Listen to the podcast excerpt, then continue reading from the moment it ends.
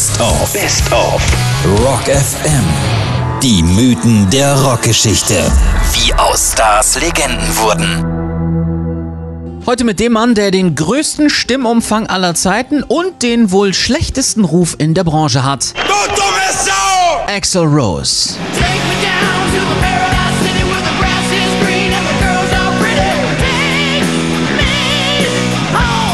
Reunion mit Guns N' Roses und dazu noch sein Einstieg bei ACDC sorgen für ein Riesenbeben in der Musikwelt und nicht alle rasten vor Freude aus, denn dieser Kerl ist, naja, sagen wir, speziell. Thanks to the lame ass security, I'm going home.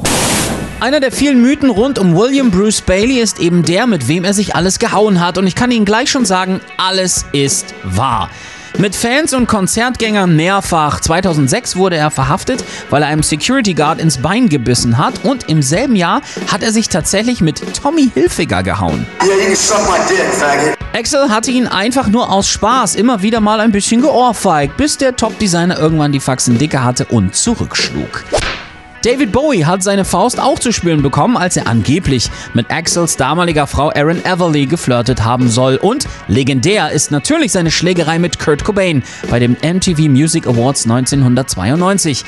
Er war nämlich der festen Überzeugung, dass Courtney Love von ihm besessen war. Und als sie ihn bat, Patenonkel ihrer Tochter Frances Bean zu werden, schrie er Cobain an, er solle seiner Schlampe sagen, sie soll endlich die Fresse halten. Nein, er hat nicht gesagt, halt die Schnauze!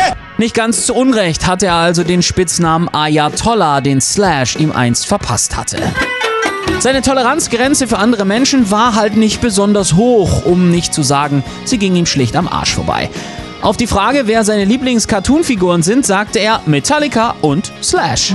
Fuckers, thank you. 2008 wurde er von der Firma Bentley verklagt, weil er ihnen einen Leasingwagen mit Schäden im Wert von sage und schreibe 72.000 Dollar auf den Hof gestellt hatte.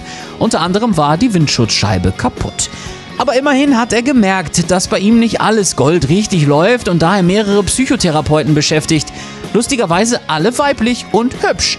Die eine spielt sogar im Video von Don't Cry eine Psychotherapeutin. Wie passend. Und seine Haupthirnschrauberin hatte er sogar immer mit auf Tour. Susan Maynard nannten alle nur Yoda. Furcht ist der Pfad zur dunklen Seite. Aber eins muss man ihm lassen und damit kommen wir zum letzten großen Mythos um Axel Rose. Er hat Humor und ja, in seinem Testament ist wirklich Folgendes verankert.